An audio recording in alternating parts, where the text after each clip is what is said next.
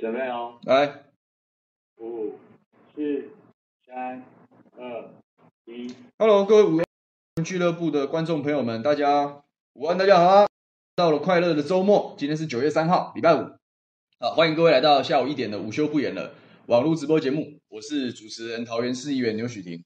嗯，先跟大家插播一个最新消息啦，然后这不是一个好消息，我坦白跟大家讲。大概在这个三五分钟之前吧，我才看到了最新的机师的新闻。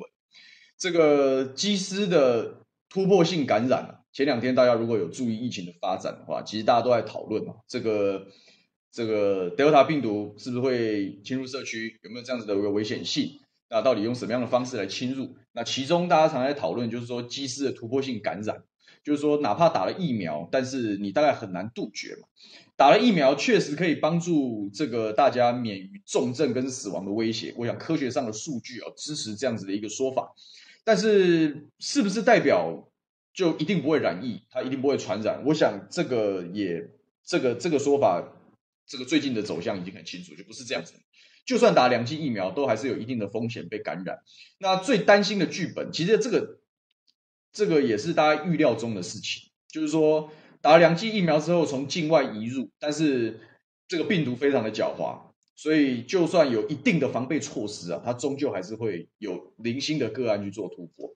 那稍早的新闻就是桃园的，也是桃园，没办法，我们这也作为国门之都哦，这个风险本来就比较高，这是个事实。我也不希望大家因为这样的角度去污名化，我觉得是没有任何的意义。但事实上的状况就是说，这个机师的突破性感染，而且看起来，因为最近的境外移入都是 Delta 病毒。那突破性感染传给不幸传给了他的家人嘛？那传给了家人之后，他是这个呃北科复工，其实就在我视野可及的地方，因为我们桃园市议会的位置就在这个以前的桃园农工，现在叫做北科复工的斜对面而已。那这个机师的孩子确诊，那造成而且已经开学了，很恐怖，所以开学了两天呐、所以现在北科复工是全校快筛中啊，马上停课也进行全校快快筛。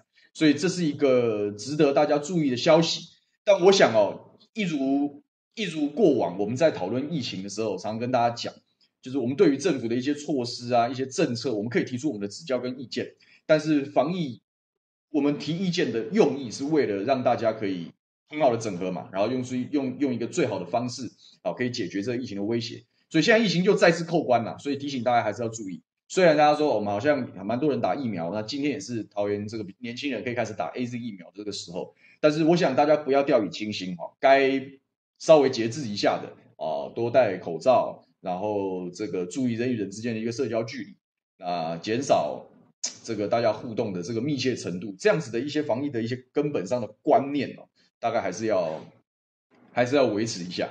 那我只希望这一波如果没有办法。这个从零星的阶段就把它杜绝掉的时候，因为我讲这个也不是很多时候不是政策可以可以完全杜绝的范围啦。那至少在下一波，如果真的不幸有比较严重的状况的时候，至少我希望我们这次的政府的反应哦，不要再像上次一样是空城计，可以能够呃快速得宜的调动。那这也证明了我们上次。过去一段时间，就是在疫情趋缓之后，我讲大家用什么样的态度看待防疫？就是第一个，你要给大家正确的、最新的、切合时事的卫教观念嘛。什么叫卫教观念？打疫苗、防重症、阻止医疗瘫痪，然后不要害怕跟疫情共存。你看，如果当初哈，我们的政府在疫情趋缓的时候就开始给大家这样的观念的时候，我想今天的这个突破性感染就不会不会造成大家的惊慌失措。那我也希望，因为恐慌无处防疫嘛，这是我一开始都一直在讲的事情。但是我可以预期的是，因为大家你看今天一点嘛，大概两点一定大家都讨论这件事，那恐怕又会再卷起一波新的恐慌。那对于这些这个嗷嗷待哺的小商家，期待经济复苏啊，还有包含振兴的政策啊等等，可能又会有很多的化学变化。如果我们的政府能够这个早一点给大家这样的观念，打预防针的时候，我觉得恐慌的程度是会下降。我今天发型怪怪的，瞧一下。啊，我想，但是不管怎么样，希望大家还是要团结一致啦。啊，面对最新一波的疫情的一个挑战，那是不是大家还是要把自己的自己把自己照顾好啊？还是我们不变的一个说法啊？好，今天大家好朋友，今天的头像是 Lily Jo，很早就讲大家午安。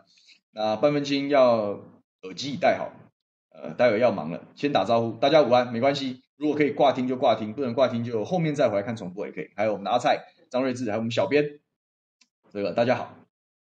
这个王玉说有人听到有人赞赏我，真的，今天看到本尊是在节目上吗？还是说在议会？谢谢你，谢谢你啊。这个看看还有谁？蔡嘉轩，还有蒙古八零一，小美，大家好。小美问说为什么对机师这么宽松哦？我坦白讲。我们上次记不记得我们之前在节目的时候，我们是有分享这个三难困境。三难困境就是说，我要么严格检疫，要么要牺牲。这个如果我们要维持严格检疫的话，那你要不嘛就是压榨机师，要不嘛就是牺牲一部分的这个空空运的运量，至少出勤就不要让劳工过劳。但是上一次的时候，我们的选择是牺牲了这个防疫的关卡，就是我们把它放宽，然后同时满足这个。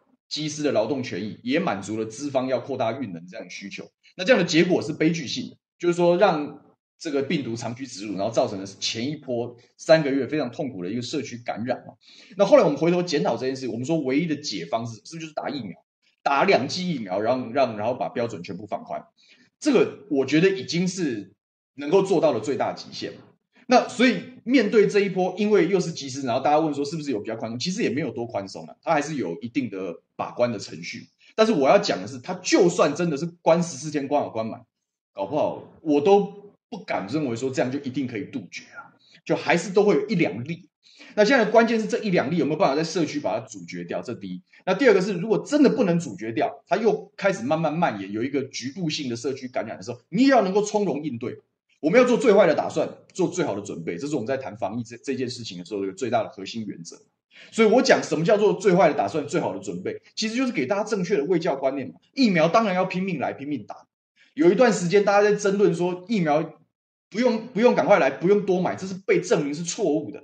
为什么一定要多买、超买，然后赶快打，然后要让大家放心，不要去搞搞三年期的原因，就是因为你疫苗打得越多。你下一波哪怕有突破进到社区的时候，你的威胁越小，你不用再花大量的成本跟精力跟金钱去处理这一波的社区感染。我举了英国的例子，我举了新加坡的例子，人家就是疫苗打的覆盖率一定高，人家有没有讲说，因为我打了疫苗，所以我一定是清零？没有这件事嘛，是来了当感冒处理，我不再害怕它。所以关键其实已经到现在为止，已经不纯然是我还有没有办法纯然的严守国境，然后追求国内的清零，这个方向是不对的。应该是说，怎么样让这些高风险接触的人优先施打两剂疫苗，让他能够有完整的保护力，就算他不幸染疫啊，他也不会造成医疗上的瘫痪。然后走着走着，我们慢慢就可以说啊，随着疫苗陆续到货，大家陆续接种，有的开始打第三剂等等，以后这件事情是流感，我们再也不用关注它是不是会造成恐慌，我们再也不用关注它是不是会数字爆棚，然后还要大家还要把大量的行政资源转交转交给指挥中心，然后全部台湾的公共事务围绕这件事情转，完全没有必要。只要前段的东西做好，但现在当然不上不下嘛，疫苗覆盖率这个四成出头，而且这是第一季。第二季的更少，而且少得可怜。所以说，下一这一波的压力，我的预期还是会大的。但是我我们现在只能把自己保护好，因为权力不在我们手上。但是我们总要讲对的观念，我们总要跟大家分享。所以，是不是机师的问题？你要讲是也可以，但他如果百分之百的把守，守不守得住，要付多少代价，也不见得是大家可以处理的。所以我讲，我一直鼓吹是用疫苗来尽量完成其他事情的平衡的原因在于如此，应该是打完之后不要害怕。因为它不会造成真正毁灭性的影响。那当然做到什么程度，我想，然后会不会化险为夷啊？就看看这个老天爷会不会再一次眷顾我们中华民国台湾。好，大概这个样子。这个小美也讲，口罩不能百分之百防疫，所以我讲只有口罩是不够的，多消毒，注意社交距离，稍微节制，你也不要都回归成之前那样，这样我们经济会受不了。但稍微节制啊，稍微小心一点，随时留意自己的身体健康状况。身体健康状况还好的，花一点时间在家里的时候，稍微做一点点运动什么的，让自己的这个抵抗力，让自己的身体状况维持很好的状态，这都是我们自己可以做的事情，好不好？好，那这个疫情的事情，我预估会热烈讨论。那接下来会怎么样？这个天佑台湾，我们尽快发展。今天我本来要准备的主题，我们还是往这个主题的方面方向来来来对焦哈，但没关系，我们在这个薛富王说今天怎么人好像比较少，没关系吧？这个刚开始而已啊。而且如果大家担心人少，就帮我们分享嘛，对不对？帮我们按赞，帮我们转传啊，记得要订阅。好，没关系，喝口水。嗯，来进今天的主题。今天是九三军人节啊，来跟大家聊一聊我们对于这个国军的看法吧。啊，如果大家有什么奇奇怪怪的故事啊，或者是有什么不吐不快的事情啊，欢迎你在留言区啊，或者在 Clubhouse 里面表达你的意见，我们非常非常欢迎。我自己是没有当兵的啊，我是当替代役。我跟大家就是反正借这样机会，我们就讲聊聊天，讲讲故事。我当初会选择替代役的理由是这样，就是我大概到到我我是七十九年次，所以大概到到我当兵的这个年代，我记得我们那时候义务役大概是一年还是十个月左右吧。那这个国军的内部的状况，大家也知道，就是说你去服役，大概也就是慢慢慢慢转成求平安退伍，因为在我。当兵的年纪的时候，其实大体上政策方向已经确定，就是在二零一零年嘛。我是一九九零出生，所以我开始要符合要当兵的年纪的时候，是差不多二零零八到二零一零的这一段时间。那这时候我们政府的方向其实蛮确定，就是我要慢慢从纯征兵转成征募并行，然后最后要走向募兵制。所以对于这些义务役来讲，其实都我们就讲说，他就是每天到底是来到底是来练兵的，还是来扫地的啊？所以大家就会普遍上认为说，哎，当兵这一段时间就是。我们就还欠国家的债嘛，因为这是这个义务嘛。但这一段时间内，你可能对于一般的男性同胞而言，你个人的成长可能会是很有限，你也没有什么没有什么机会。如果去是很扎实的训练，体魄非常好啊，然后有一套战，那也就算了。他不是，他就是轰轰轰轰过去，然后平安退伍这样，然后也学不到什么东西。那我那时候转到要的关键是我那时候在准备这个留学的公费考试。所以我本来就希望说抓这个疫情的时间，因为替代役是有点像上下班嘛。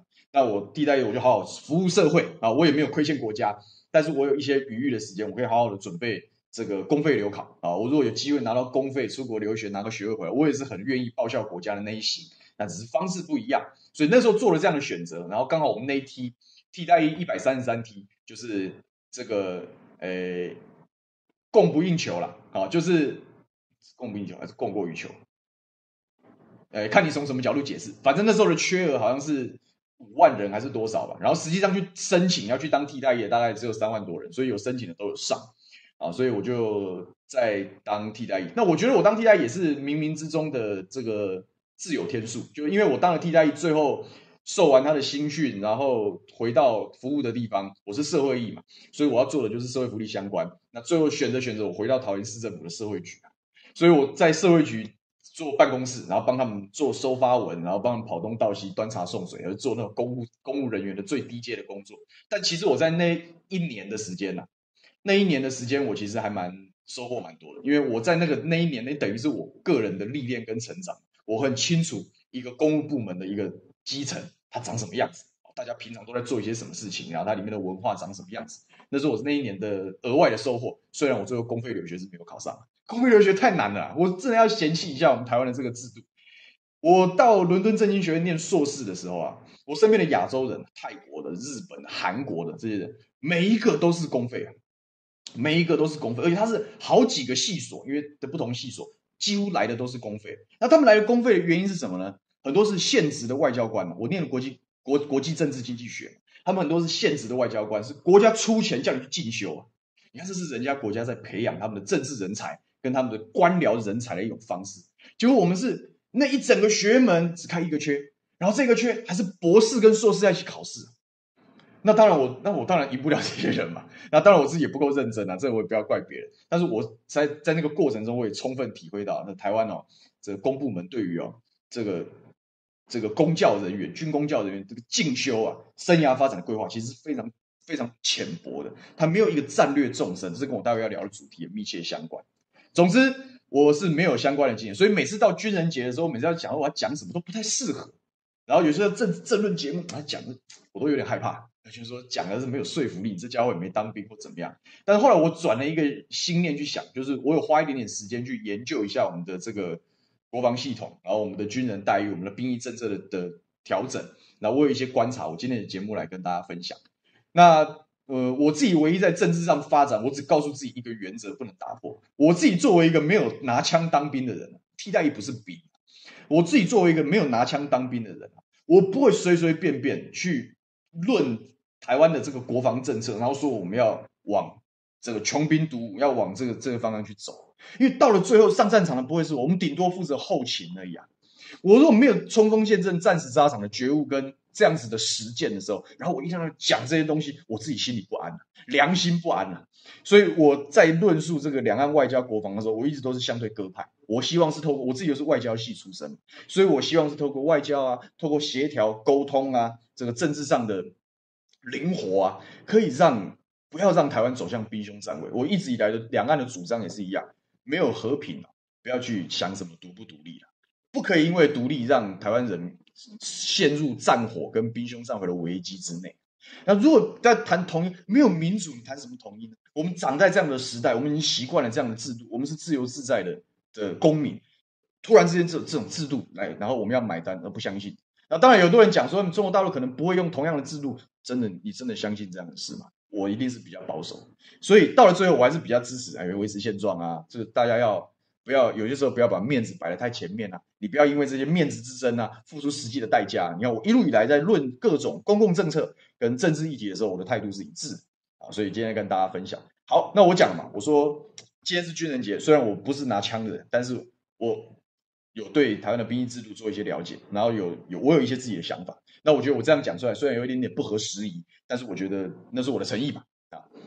现在台湾啊，曾之前也在那个当时五二新闻俱乐部刚开播，那好好听 FM 的时代哈啊，我大概第前面几集我就讲一集嘛，《经济学人》那时候的封面讲说，这个 The most dangerous place on earth 就是台湾，是全世界下一个火药库之所在。那为什么火药库之所在呢？因为我们的国际局势其实是变迁的。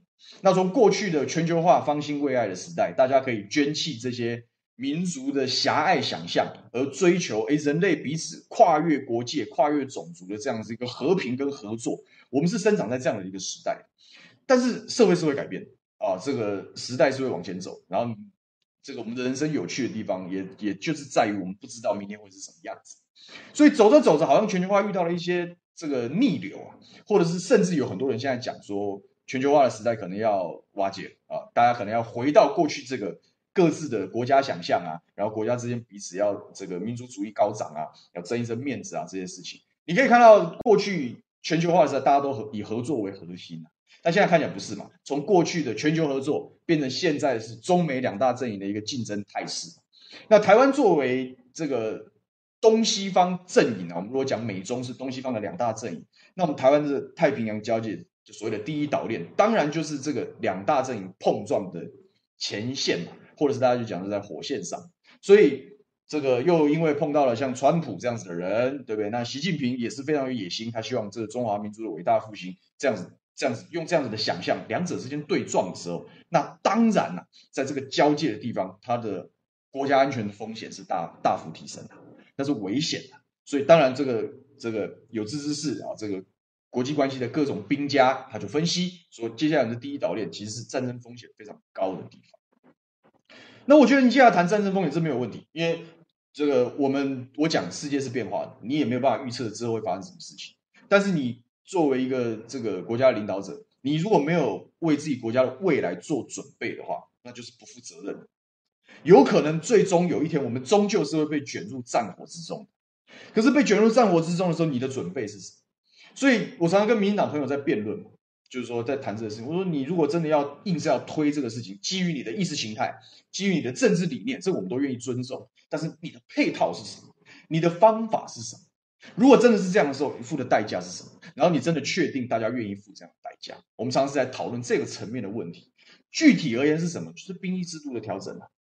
各位想想看，为什么在马英九政府执政的时代，我们有机会从征兵过渡到征募并行，最后在马政府的后半段走向几乎纯然募兵？现在等于是虽然有四个月，但那等于就更徒具虚名了嘛？啊，本质上台湾现在是一个偏向募兵制的国家。那为什么那个时代可以这样做？因为那个时代是不是我刚刚讲的全球化方兴未艾的时代？全世界除了少量的地方，就像阿富汗那种，真的是。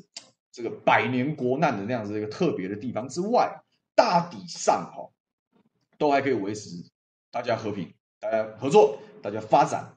中国大陆也走了比较鸽派的这样子的路线。那美国在奥巴马执政的时候，当然也是这样子的路线。所以大体上就觉得，哎，这威胁上啊，安全上没有那么立即的疑虑。那我们是不是还是要固着于啊过去的兵役制度的思考？我们过去在做这样的兵役制度，从最早的两年，有些路易特要三年，然后过渡到一年、一年四个月的时候，我们真的有需要，而且战争形态的变化、科技的发展，通通牵动着兵役制度的调整。但我个人的分析是，最核心可以让政府跨过那一步的关键，就是因为全世界的氛围是强调和平跟合作的。所以在这样子的一个时代氛围之下，我们何需要用过去陈旧的方式来面对兵役制度这件事情？所以开始有了兵役制度从征过渡到募这样子的一个一个大的调整。那我讲因应时代的变化做政策的调整，这个是国家领导人的责任。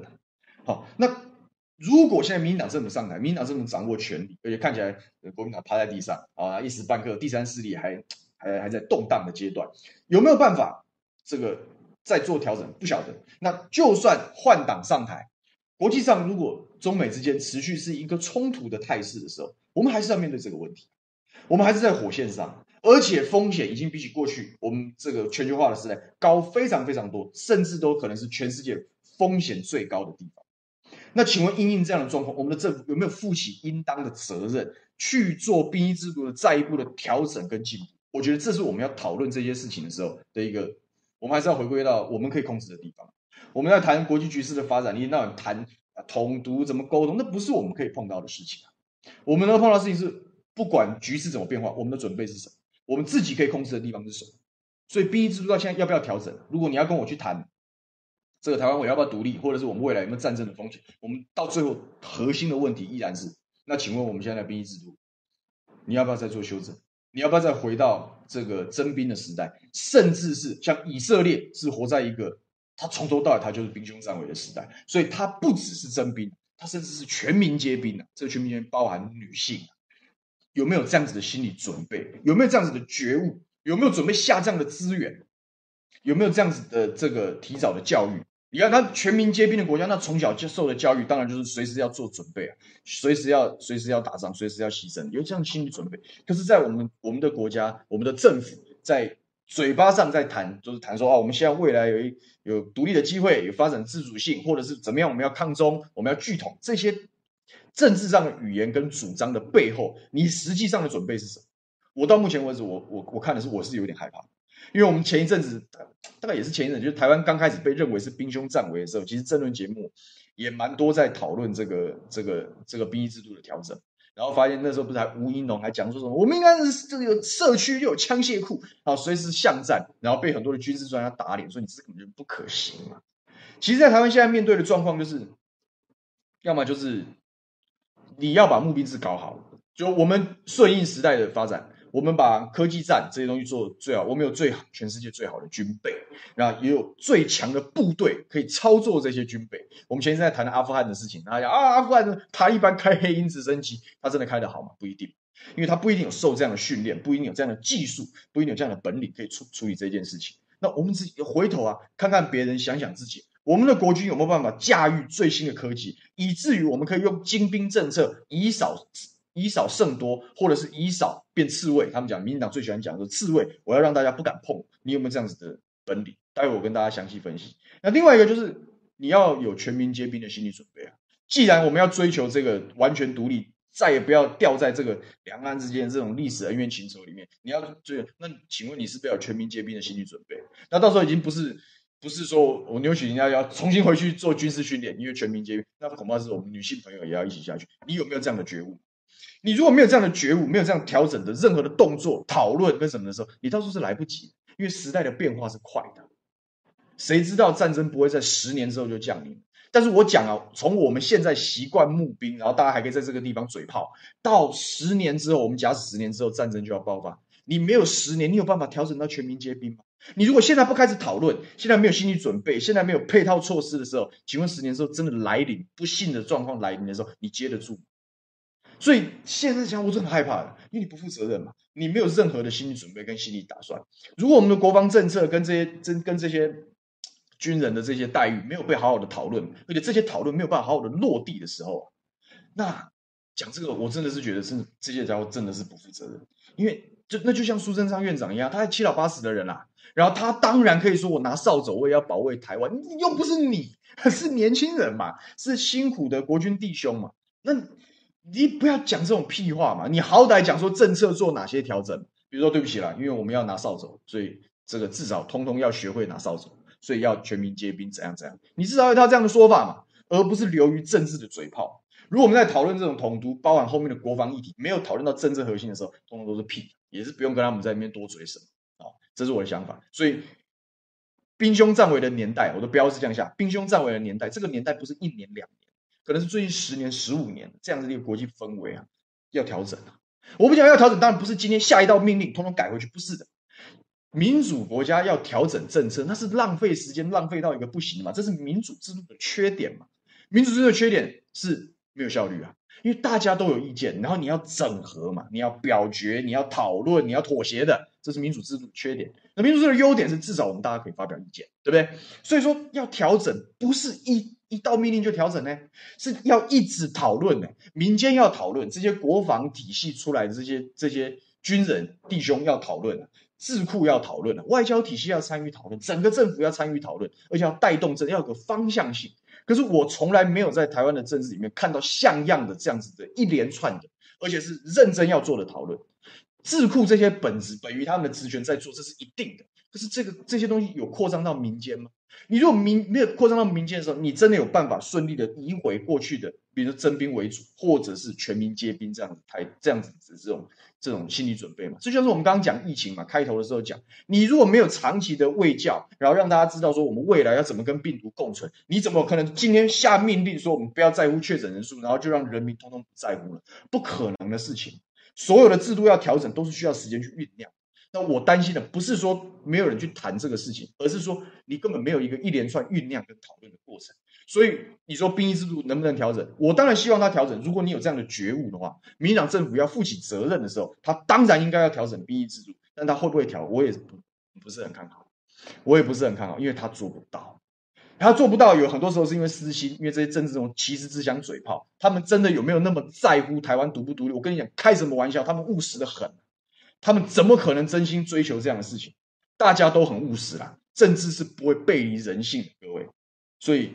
会不会调整？不会调整。虽然我刚刚讲了一大串，但是各位，如果大家最对于这个公共事务讨论要有一定的敏感度跟一定的纵深的时候，大家有认知讨论一件事情，不是一天两天，不是今天新闻见报之后，大家政论节目一压讲讲完之后，砰就变了。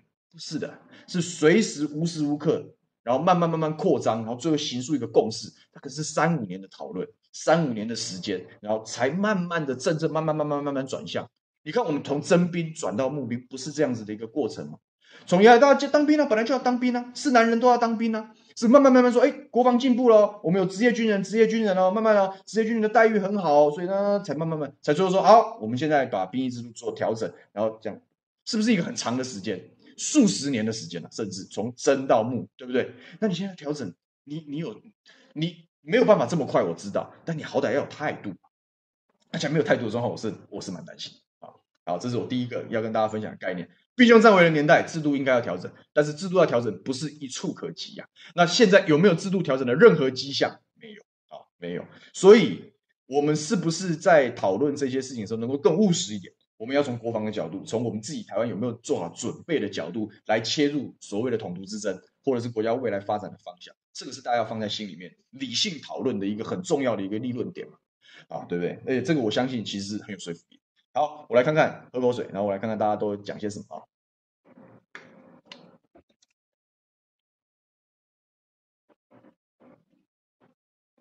这个，哎，宣父王也是替代役，应该是不知道是我的学长还是学，应该是，应该是，应该是学长哦。然后，奥斯卡王说我真年轻，其实哦，我我我也很这件事情，我也是慢慢有感受。政坛上一直以来，其实都有蛮多蛮多新血。然后现在已经蛮多是这个这个两千年以后出生的都慢慢流出来，所以是不是年轻？当然相对了，但是我们是要好好继续努力。这个张瑞智说义务役其实都是不愿意，心不甘情不愿，因为是违反人性的事情，对不对？大家日子好好过，好好找工作可以赚钱养家子，你你非得要让大家集中在一起，然后灌输一些这样的观念，然后有可能随时要上战场去死，怎么可能符合人性呢？对不对？所以当然都不愿意。但我讲嘛，面对兵凶战危的环境，你怎么样让大家从不愿意变成愿意啊？这是重要，而是需要时间的，对不对？这个 William Hong 说，不只是兵役啦，看二零二五非核家园就知道民进党口号通常是假的。我这也是我一直以来讲，我说我们做照妖镜，你要做一件事情，好，我尊重你，因为你你有你的政治意识形态，政治意识形态是自由的，我们可以相信统，也可以相信独，我们可以反核，也可以支持核能，这个是大家的自由，这是我们的意见。但是问题是你，当你成为一个政党的核心政策，而且你也取得了人民的选票，选择了执政的正当性的时候，那你要做，你要做，你要做给大家看，你要让大家安心呐，这就是你的责任。那我们讨厌政客的原因是什么？你只讲你不做啊，你连你自你没有你做不到的事情，你这样努力吧？你做不到的事情，你跟你当初讲法不一样，你该道歉吧？通通没有啊！所以这些人是用口号来骗票，啊，骗票来来来维系自身的权利嘛，这就政治游戏。我们搞新政治，就希望把这些东西拆穿嘛，想要希望所有的政治物坦诚跟务实，对不对？所以看大家还说什么？这个花子讲，现在很多当兵有不合时宜的教范啊，征兵大概也很难解决问题啊。阿塞说，征兵或募兵感觉都聊备一格啊，事实上难道要寄望美国吗？哎，这些我我是无论如何都不认同把希望寄托在别人身上，这完全错误的观念。不管是我自己搞政治，或者是大家讨论国防跟外交政策，从来不可以把自己的发展寄托在别人的期望上，因为你控制不了别人啊，这才是政治的本质啊。对决说最好的军备，那请问大家还还能活吗？最好的军备得花多少钱呢？然后打不打得赢？关键就是这些，这些东西是要讨论的。你要推动一个制度的大型的调整跟改变，你是需要大量的讨论的。这些这些问题你都必须都必须被好好的回答嘛，对不对？所以我讲的是花时间的。那你就做都没做，那那倒大霉，真的倒大霉。哇，宣父王是大学长，二十一梯，我是一百三十三梯的。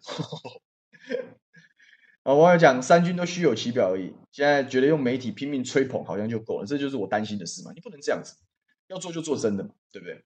那刚刚有也有网友讲说，台湾必须要走募兵制，这其实我也讲，我要顺着这个话往下讲。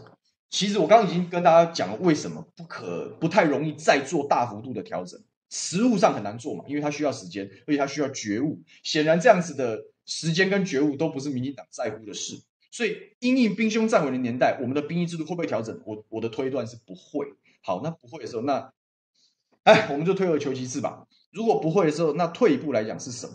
所以，既然兵役制度不会有大幅的调整啊，那是不是就要维持募兵制？我们是不是要有一个品质相对好的募兵制？可是各位哦，各位有注意到台湾募兵制的一些困境跟问题？一般人没有关心，可能少。但是我讲嘛，开头的时候我就讲，我说我虽然没有拿枪，但是我对这个有兴趣，因为国防外交是不能分割的。啊，所以要互相了解，对不对？所以说维系募兵制的话，那困境在哪里？啊，那困境在哪里？困境是什么呢？各位知道募兵制，我讲大实话，这有一点点 政治不正确啊。然后，但是我觉得我讲讲出来的初心是要凸显问题。各位知道我们台湾募兵制原住民比例是多少？可能超过一半。就我那时候看到的资料，原住民弟兄占自愿役的比例是过半。那是一个什么样的概念？那是一个什么样的概念？虽然这样讲对原住民朋友有点点不敬，好像，但是事实上我们呈现的实际上样态就是，就是那个通常都是相对困境，这个发展受限，然后选择少的人最后取钱，因为它是一个稳定的一行饭，稳稳稳稳稳当的，然后牺牲的是什么？军军中是一个封闭的体系嘛，你可能跟社会的距离越拉越远，但是我为了要求发展，为了要生存，为了要混口饭吃。所以很高比例的是这样，这这个其实代表了一个很核心的一个困境，也就是在台湾要做职业军人，要发展没发展，要待遇没待遇，要未来没未来。请问在这样子的一套体系之下，我们会有真正的精兵良将？我们现在已经不谈兵役制度改来改去，是不是要全民皆兵、女性当兵？那是另外一件事情。我们现在谈就现在的制度来讲。我们的军人在我们真的有他的尊严吗？刚刚有讲这个刘立明讲军人不被尊荣很久，征兵的时候感受就是这样，当兵就是应付，这样子的一个社会观念，其实也是我们没有办法好好的推行募兵制的一个一个障碍跟困境。当志愿役的人，他们讲要签下去，签下去，然后大家还这个，我们当初当替代役的时候，也有来宣传，国军也有跑进来我们营区宣传。他说：“哎，如果签不错哦，你们看看有没有人要签下去？”这样就是拼命捞人，一直让人招募中心，然后强调，其实哦，如果你愿意吃苦，然后你愿意放弃未来的一些发展性等等啊，然后你选择去签下去志愿役的时候，其实待遇也不差，待遇不差，怎么样也有个三万多四万，那是没问题，只要蹲得住。撑过他的训练，从这志愿役变上兵，然后到慢慢发展，大体上一他会有一份非常稳定的收入，但是也就仅止于此而已了。我跟大家讲个故事，我自己身边的人共同经历过募兵制，我身边也有职业军人的朋友啊，他们共同的困境是什么？共同的困境其实不是在于说军旅生活很枯燥乏味，也不是在于说他没有理想性或什么，而是你的军旅生涯要持续多久，然后离开军旅的原因是什么？然后你离开军旅之后，你怎么跟你的社会做衔接？我觉得这些才是我们今天九三军人节我们讨论军人的话题。我觉得这些是政府应该很好、很认真的去做的功课。因为你如果没有办法把这些东西，你没有办法把这个现在在服役的国军弟兄当自己的孩子或当自己的兄弟，用这样子的角度同理去看待、去考量的话，他怎么会有士气呢？他怎么会有好的发展呢？怎么会有好的人才进来？这我们讲给香蕉只请得起猴子。重赏之下才有勇夫啊！如果你没有给他好的待遇、好的地位、好的发展，谁募兵呢？谁谁签下去？大家签下去是会，你知道现在签下去，你我我们那时候替代役的时候，有人跑来签了，然后大家就窸窸窣窣在下面讲什么？哎，其实又来骗人。你看我们是用，他是用骗，你知道吗？用用骗这个字来形容国军募兵这件事情，你就知道那个多那个多无奈，或者是多么不被大家所看重。这个就是真正募兵制的困境跟常态啊！这就是现在到我从我当我从替代退下来已经非常久了，一直到现在都还是一样啊！你看看现在大家年轻人在不同的社群网站上，在我们讨论签下去这件事情的时候，就说：“哎，不要被骗了！哦，耶耶，签下去，勇者勇者。”那个背后的反讽，其实不不外乎就是那是一那是一条比较不好的路，那是一个没有选择的选择。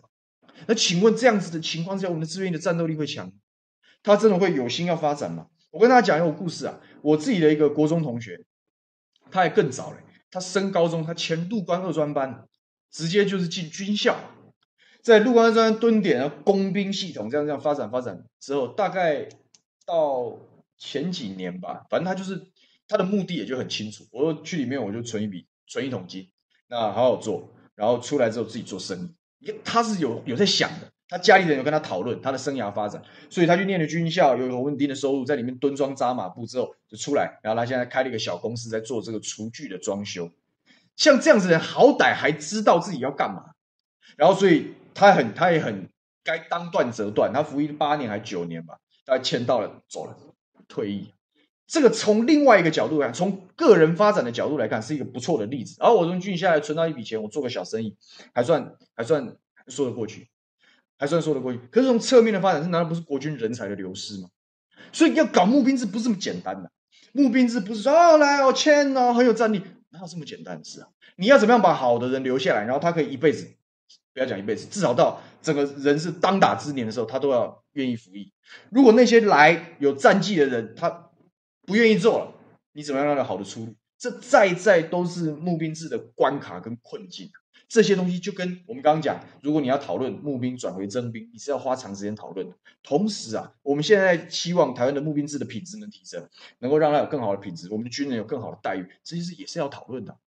但是我想想看，今天军人节，大家你可以看到，大家也觉得啊，军人节快乐哦，国军弟兄好棒哦，他是我们的骄傲，也就是这些东西而已。那方法是什么？困境是什么？困境就是几个：第一个，生涯发展；第二，住房问题；第三个是社会尊严。我自己观察募兵制，我认为最大的三个问题就是这个。我们如果要把国军弟兄当自己兄弟看待，你是不是会考量他职涯发展长什么样子？对，我们跟自己最亲的朋友在讨论哦，工作升迁，是不是不是讨论这些事吗？我们是不是要在乎他路路子走的顺不顺，或者我换工作转换跑道顺不顺利？那第二个，所有年轻人共同困境是什么？房子买不起，真的买不起啊！我自己都很辛苦的存头期款，慢慢存。那当然，所以我们政治要发展，那是另外一回事。我们已经算相对好很多了，可是真正领那个三万块、四万块人，要在北部啊，那那那多痛苦的一件事情。这问题能不能解决？这也是大家讨论的事啊。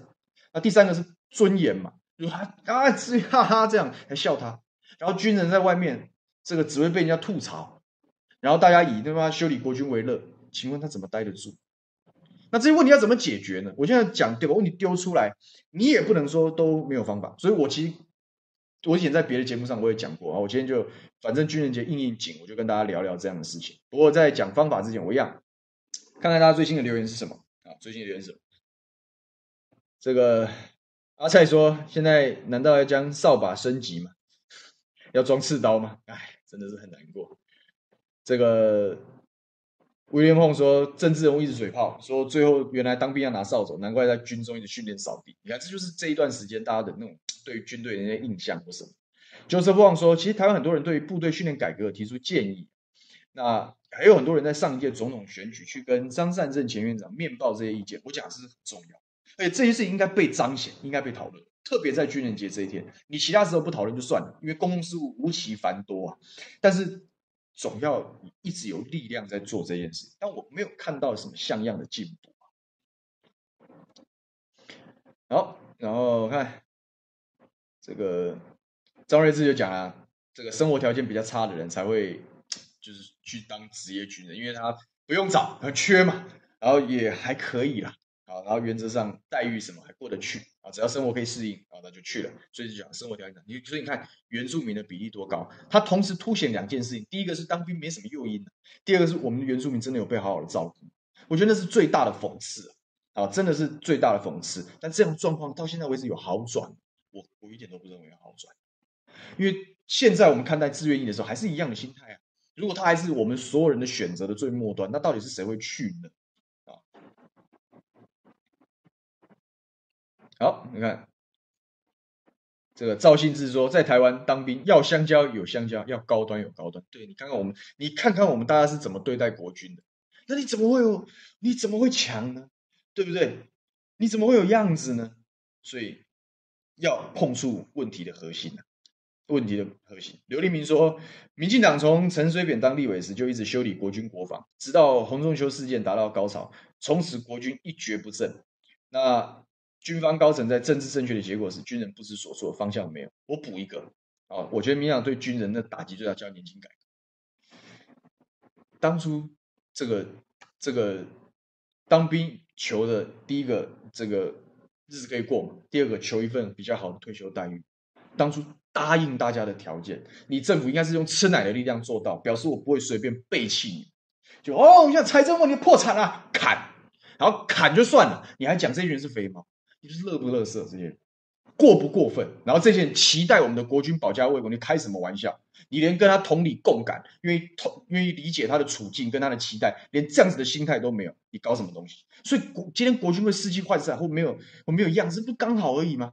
你到底有给他什么像样的像样的待遇啊？我想你真的要讨论年金这件事，我我我同意，就本来就要处理，但是问题是你为什么要讲人家肥猫？当那些人被讲肥猫的时候，你为什么没有站出来为他们辩护？那你怎么会期待志愿意是好出路呢？我现在签志愿意，未来的退休金会不会再被砍一次？一定会被砍的嘛，因为这这鬼鬼制度的核心状况并没有被修正啊，它只是延缓二十年破产，二十年之后还是会破产啊，那是不是再砍一次？那请问要现在要你的孩子或要你的兄弟朋友去去签你的兄弟姐妹了，志愿意是不分男女，签你你会建议他签吗？当然不会嘛，玩坏了，你整个未来发展性都没有，那太差了，你知道吗？好，所以人帅真好，哎，这个概念是我非常喜欢的，也是我待会跟大家分享。说这跟台湾人的文化其实有关系的。美国的企业中低阶主管爱用退伍军人，再来退伍跟大学合作可以衔接高等教育，借入取退伍军军人可以给予税负减免，这些东西就是我今天要跟大家分享。你得要用政策的务实手段，彰显政府。对于推动募兵制绝对的决心跟诚意啊，所以这样子讨论是非常有建设性，而且非常具体的。我今天最后一段跟大家讲的，就是要解决募兵制的困境跟问题啊。我切了三个角度：生涯规划、居住问题跟社会地位。我们的阿兵哥退伍之后要干嘛？不知道，因为我进签进去，短则三年，长则十三年。个月月一一,一路往下签，请问我退伍的那一天，我可能有一桶金一两百万吧？回到社会我要做什么？我有没有任何衔接的管道？有吗？真的有吗？你能辅导多少人？你看很多这个退伍军人到时候当大楼警卫，你看最显性大概就是这些。大楼警卫是全部社区体系最血汗的位置啊，这是个好的出路吗？这是个好的换轨吗？刚刚这个人帅真好，这位仁兄讲非常好。你看美国的企业，我支持，我支持国军，我用行动支持国军，我的政府用税负减免鼓励企业支持国军，所以退下来没关系，来我企业上班，我给你一定的比例，一定的优先顺序，两个人实力差不多，面试的实力实力差不多。有服役过，愿意为国家保家，我们相信这个人态度，所以他可以录取。我们的企业有这样子的文化吗？没有啊。我们的国家有想办法刺激企业有这样的文化吗？没有啊。那国军的生涯规划怎么办？那我讲嘛，你政府要引导企业，因为美国爱国主义很强。那你说，所以他可能天然而然容易有这样的氛围。那如果台湾做不到的时候，那你至少政府体系要不要做呢？我做志愿役，我除了训练战技术之外啊。我难道不能有一部分的进修的空间跟时间吗？我难道不能衔接公务体系吗？我们的公务体系其实有非常多的缺啊，可能有清洁队员呐、啊，可能有巡山员呐、啊，对不对？有越来越多这样子的一些缺，它它是需要一定的体能，需要一定的这个更好的机能，或者是衔接到基层文官系统也很好啊。为什么一定都是开缺，然后大家拼命补习、拼命考试呢？你为什么没有留一定的额度是鼓励？国军弟兄转进来呢，这些弟兄可能要在营里面服役满，可能满八年、满十年，表示有一定的资历。他也在作战技术的训练上达成了一定的成就跟水平。在这样子的前提下，我到进到公务体系来服务，忠诚可靠。那原则上真的需要战争的时候，他可以马上重返。这难道不是一个好的方式吗？可是你到底有没有讨论呢？我们这么多人一天到晚，每天大家都喜欢讲这。枝微末节的事情，国军的什么什么小的弊案也好了，吃不吃香蕉，打不打高端，都是这些事情的时候，谁讨论这个？如果有一个好的生涯规划的衔接，服役几年可以考基层公务员，服役几年可以转这个基层的甚至主管或怎么样，怎么会有人不愿意呢？我一个年轻人好好出头，我可能要花三年五年的时间拼命补习，然后只为了求高考这个。重榜，然后到公务体系训练。我如果在军中有顺利的轨，那个是不是比补习跟去跟大家拼，然后抢破头的压力是不是小非常多？会不会鼓励更多年轻人，而且是头脑清楚的年轻人，身强力壮年轻人说，那不然干脆我不要，我也不要花时间补习。我为什么这一段时间我不能到军里，到到国军的体系里面来训练？把这东西做好来嘛，然后在里面历练六年八年之后，我可以顺利衔接。到了最后，他也是要回到公务体系服务啊，但他可能更完整。然后他在这过程中不用花钱，他反而还可以赚点钱，这不是很好？这制度在哪里呢？你真的有做吗？有没有讨论？有没有滚动？有没有检讨？是不是流于形式？这个训练的机制、执行的状况是什么？这难道不是我们的立法院要关注跟国防部讨论的题目？但我们很少看到这样的东西啊！没有这样子的一套好的生涯规划的时候，你凭什么让年轻人去当兵呢？没有这样好的生涯规划，你凭什么说国军在改变呢？现在要回去踢正步吗？还是要打高端？你是开什么玩笑？你是把国军越弄越低，消费这些人而已。那你就这样子，然后又要主张说我们要当刺猬，我们要随时做好战争的准备，那不是笑话一则吗？真的很可悲的。所以这我认为是生涯规划的问题。我觉得刚刚仁帅正好讲的非常清楚，也非常具体，这些事情是可以做的。那第二个是什么呢？我觉得最务实的叫居住问题。我在地方。这个当议员，我们常常在关注的题目叫做闲置公有地的规划。什么叫闲置公有地？就是一块，你可以上，你大家居住的环境身边都有荒烟蔓草的地，放在那边，很多是私有，它还没动；很多是国有的，你知道吗？国有财产的这样的地，很多是军方的土地。台湾的军方有超多土地的，各位，现在他们拿土地干什么？等待好的机会啊，土地价格高，这边要开发的时候卖掉换钱预算。这些家伙都在搞这种事情，你不是神经病是什么？你既然有这么多闲置土地，我的主张很清楚，盖军宅啊！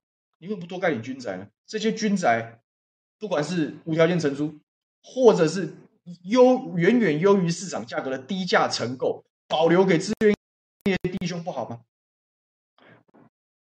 我就是他就是一个专门给人的这个这个军用住宅，那他也不要跟人家混了，他就是我就。我就用军方的土地来做区位好的，我就规划简单朴素的耐用，也不用花非常多的钱，因为地不用。现在台湾哦，这房价很高，这些营造价格很高，土地成本是最高的。搞一个，我们龟山要搞一个大公园，那个因为地在精华地段，光拿地要三十亿，你告诉我这公园盖得起来吗？公园本身三千万就好，地要三十亿，你在开什么玩笑？有一大堆这样子的土地啊，军方的这样土地盖个军宅不是蛮好的吗？你让资源役服役满多少，你可以低价承购啊。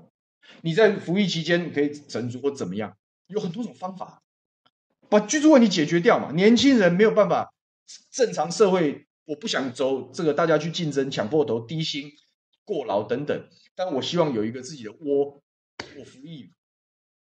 这个比起你薪水就调三千、调五千啊，更有诱因，也更好。这难道不是方法吗？讨论嘛，你是不是讨论也不也不处理，就就就是这样。然后你说啊，年轻人拜托你们当兵，神经病是什么？对不对？没有任何动作。第三就是关键，也是我最后想跟大家讲，就是社会地位。人家老美刚刚这个人帅正好给大家举非常好的例子，这个可以优先聘用。为什么企业能够优先聘用？不纯然是因为税税负减免，很多时候是他们有集体意志啊。美国国军了不起啊，为什么他们认为了不起？刚刚有几些网友在讲，说当兵是一件违反人性的事情。那既然违反人性，他难道要？尊敬吗，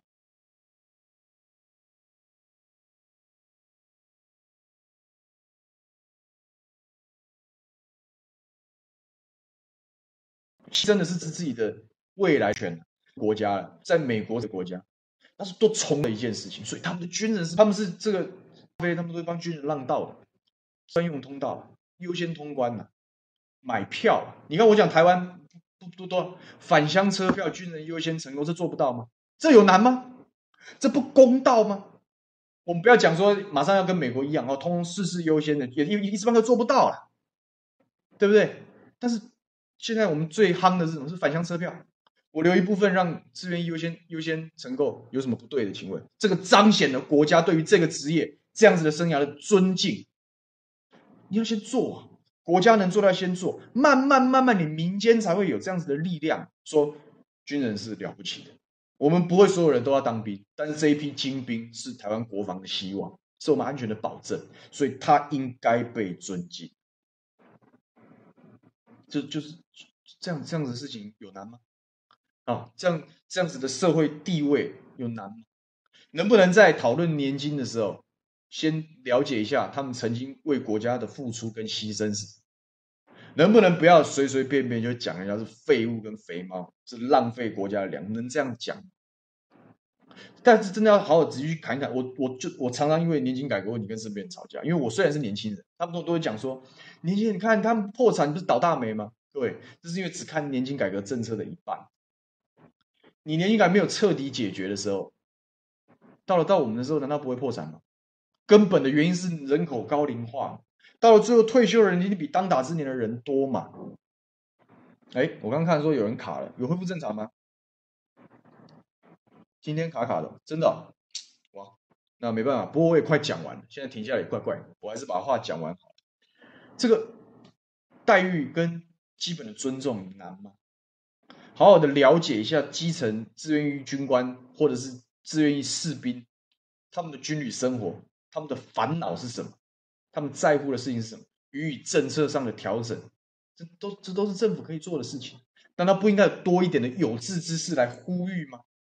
哎呀，我们碰到这个军人的时候，鼓励他一下嘛。我们让，对不对？你看，我们我们我我们的社会多病态。那个军人他没没有穿整套的军服不够整齐，竟然有人搞去检举，你是神经病！然后军人还有说，我惩罚他，因为他有违国军形象。你是不是混蛋？你是什么？大家都是人、啊，大家都辛苦。我看到军人，我都觉得哦，真的了不起。我们这个忠义路啊，龟山的忠义路上是有营区的，所以前一段时间我就看他们在跑步，在训练，我都是哦肃然起敬。那种心态是要涵养。你当社会大众有这样观念的时候，我们可以真正把这些人当成大家讲国军弟兄，国军弟兄，真正要当成自己的兄弟啊。你兄弟是什么待遇？是什么？你不担心吗？你难道不应该多做一点什么吗？哦，杨义祥纠正我一下，说退休俸好，退休俸啊，啊，不不存在不对，不是年金的，但他被框在年金改革下面。退休俸的说到做到，按承诺给予，这难道不是基本的责任吗？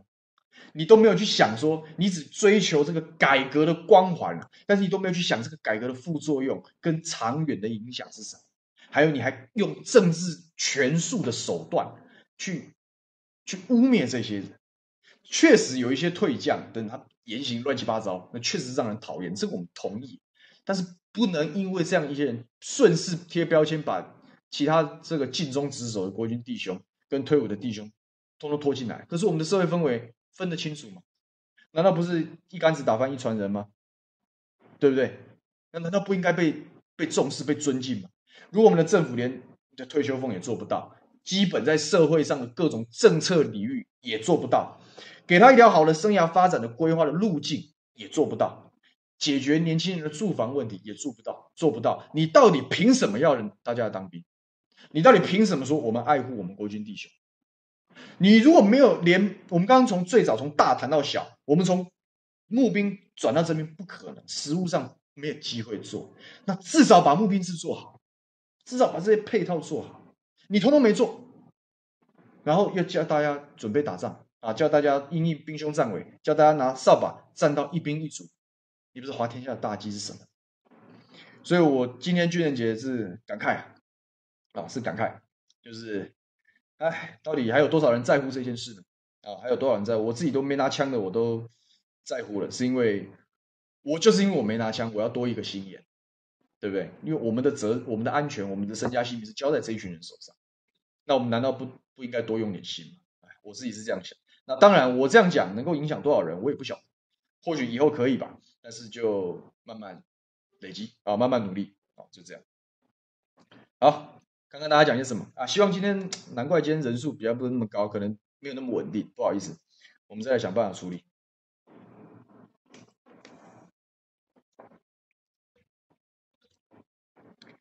好，叶志仁讲说，这个国外军人是被尊重的。台湾应该要反省，对啊，这件事其实一点都不难，搞些车票给志愿优先承购有难吗？一点都不难，让他们返乡可以不用抢票吧，对不对？很多当兵是调来调去的，哪个不是离乡背井？他们难道不应该优先吗？哪怕讲在，我们得罪一些选民，我们都要讲，因为这是对的事情。哎，陈建勇说，哎，给当兵这些给这些金香蕉哈，哎，这也是很无奈。你看，你就是国军都是一个消耗政府。没有办法处理事情的地方，你怎么会？你怎么会有尊严？你如果没有从政府开始改变的时候，怎么可能会有尊严？真的是哦。叶志仁说，买军购的钱如果一半拿来募兵，可能会差很多。对，可能就非常高薪吧。但是我觉得高薪只是说，那只是第一亏啊。如果我们高薪聘请的志愿都只是来存一桶金，他可能存一桶金速度变快。我本来要存三年就一百万，我可能变一年半就一百万，那他是不是更早想走？所以我拿我之前朋友的例子跟大家分享，就是。有好几面可以切入，一个是不是国军人才，你要怎么把它留住？所以我觉得不纯然是高薪，关键其实是生涯发展。那你要为什么大家还要追求高薪？现在年轻人目标嘛，结婚买房嘛，生孩子嘛，这些都是高花费嘛。那我觉得压力最大还是买房，所以我才会挑说居住问题，如果可以被妥善解决，我觉得那诱因才会高啊。我觉得真的，我我是不晓得为什么，哎，做不做得到呢？看吧花子说，军人形象低落不是最近的事情，当然有很多的历史因素，我完全同意，确实啊，但是你要改变啊，因为改变的原因是时代一直在变。那现在我们的国防安全的风险是高的，压力是大的，这是个事实啊。那这就是一个国家安全的问题，它应该被重视，应该被处理。所以，就算有些历史因素，也确实。呃，不能归因于单一事件跟单一印象，这我同意。但是你，我要看，我期待在军人节这天看到你政府好歹有些说法，我要用什么样的方式改变这样的军人形象危机，对不对？袁华凯说，军人形象不能被拉低，是因为台湾很多退将退役之后出来瞎说胡说，搞得军队像菜鸡口炮部队一样。这个还说动不动一颗导弹。集成中国航母的退将，要在中国能被人民口水淹，我觉得这些口水都非常没有意义。但是我也一直在讲，我说少数这个退伍军人的声音不能代表全体国军弟兄，本来就是这样。但是台湾就是这样嘛，就是所有事情能够拿来贴标签做政治攻防，都会被拿来用。但是我讲你这些，我我反而我我自己当然这样讲有点拿大，但是这些退将、这些退伍军人要谈的，应该要谈的不就是我刚刚讲这些事吗？我们怎么改善军旅生活的体验？我们怎么让国军弟兄有更好的发展？这他们讲这个才适合，而且也有高度，也有方向性，好过去指手画脚，然后调到那个政治媒体嗜血啊，政治圈很嗜血。巴不得你讲那些乱七八糟的，什么导弹击沉谁，或者是谁要到哪里去听国歌这些东西，他巴不得你做这些事啊，因为做这些事有很多政治操作的空间呢、所以整体最后的结果是，不管结果是好是坏，都是消费国军，国军的待遇不会提升，形象只会越来越恶劣。所以我就很期待是有军旅生活，应该多出来讲讲话，讲讲心里话，怎么样让更多这个我们军人的生活也好，待遇也好，可以变好，这才是我们希望听到比较健康的讨论。小编说，如果保家卫国的人被这个亏待，都一定都没心了，没心就没有士气，没错。好，看看还有什么？这个 Dion Hu 说，一群国民党大中国在取暖自嗨，真可笑。我们没有讲这个事啊，我也不晓得你在来讲这个的意思是什么。我们刚刚谈的都是非常务实的事情，而且跟其跟党派没什么关系。不管是国民党执政跟民进党执政，难道不应该把募兵制办好？这是所有有执政权的责任。那如果我们这社会都还是没有办法跳脱那种意识形态，然后啊，你讲这个就是啊，大中国取暖，你不是神经病，你是？真的是神经病，对不对？你我们在讨论事情，希望待弟兄待遇好，不管你要追求什么样的国家发展，你总要有，你总要有一底吧，对不对？那你都这都要忽略，还要讲意识形态，就是国军没有办法好好的改变社会地位，没有办法，就是因为你们这群孩子，真的，我也没有在跟跟跟跟你客气。KJ 令说，追求和平是公民起码的生存要求，不是宪也是宪法赋予人民的权利。为什么要为什么要随便让百姓打仗呢？我们没有追求和平的权利吗？啊，那你们要要打仗了，要你们自己去打，这这当然就是大家真实的心声。那我讲嘛，就是我想任何的意识形态，民台湾这民主国家，任何的意识形态都是可以被接受，都应该被尊重，也应该被讨论。但是最后出来结果，你要追求，你要做。第二个，你要有准备。所以，我们今天的话题是一脉扣成一脉延伸下来的。所以，就看吧。今天是军人节，这个希望大家可以，这个今天的题目比较无聊一些，相比时事吧，可能没有那么辛辣。但是，我觉得这是我的肺腑之言，就跟大家来做分享。啊，刚刚我也看到很多人讲说，这个这个声音的品质不是很好，或者是有点卡卡，不知道，可能是因为我们触碰到了政府心中最软的一块。对不对？国军呵呵，希望会可以恢复正常啊！这我们再跟这个节目之后，我们再跟小编讨论一下。好，好，我们小编也提醒大家不要洗版啊！这个这个就是就是有意见讲，我都会看，我都会尽量看，好不好？好，时间差不多了。这个今天我刚刚讲，今天除了这个国军弟兄的待遇啊，军人节应景讲一讲这样的想法啊，来听。之外，哦，还有一个大事，就是我开头讲，因为该开头是人比较少，就是今天桃园有突破性感染，然后跑到家户里面的状况。那状况如何，我会持续关心。啊，我也希望大家一样，虽然呢，现在看起来疫情是还好，但是这个 Delta 来势汹汹啊，所以请大家还是要做好防疫准备啊，大家心理心理建设也好，防疫准备好，都不能松懈。好，我们一起努力。好，礼拜五结束了，下班了啊，祝福大家周末愉快啊，我们午休不演了，这个下礼拜一。同样一点啊，我们准时再见了，拜拜。